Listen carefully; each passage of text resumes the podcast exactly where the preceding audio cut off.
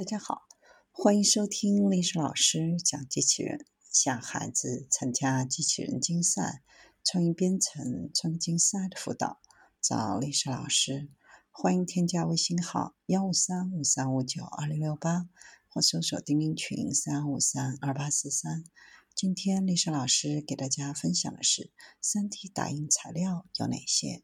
近年来，3D 打印因其实用性强、应用范围广等诸多优点备受追捧。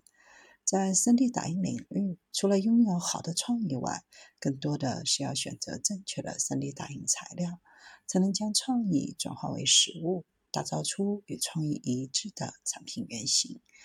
在 3D 打印的材料当中，主要包括工程塑料、光敏树脂和类橡胶材料。PLA 聚乳酸经济使用，易使用。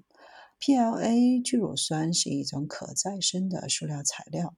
这种材料坚持可快速生成经济的设计概念，在打印部件的时候，能够在高速运行的状态下，使所需的热量和电量更少。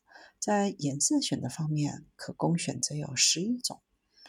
并能够用于尾灯和闪光灯等透明圆形的 3D 打印。ABS Plus 塑胶结实稳定，颜色丰富。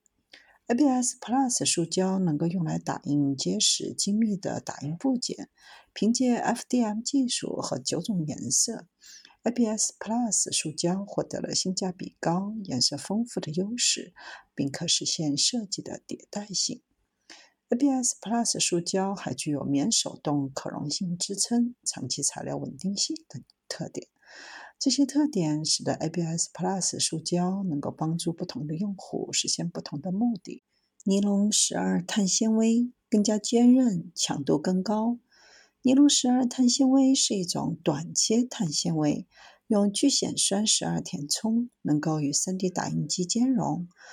它能够模拟金属部件的材料特性，实现在工厂车间中提供中大型工具，提供具有腔体和复杂几何形状的高强度模型，在零件密度上超过百分之八十六，完全能够打印精密制造的工具。